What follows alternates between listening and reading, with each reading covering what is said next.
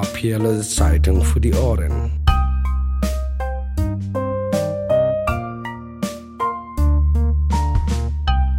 Was ist für dich die papierlose Zeitung?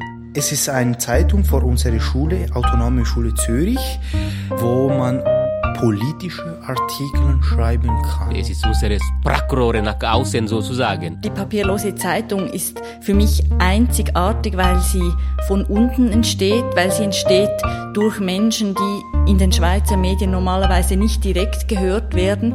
Wir sollten sie unbedingt lesen. Es ist eines der besten Printprodukte, die äh, der Schweizer Blätterwald zu bieten hat. Herzlich willkommen im Feed der papierlosen Zeitung für die Ohren. Das hier war nur ein kurzer Teaser, aber bald geht es los mit der ersten richtigen Episode des Podcasts zum Zeitungsprojekt aus der Autonomen Schule Zürich.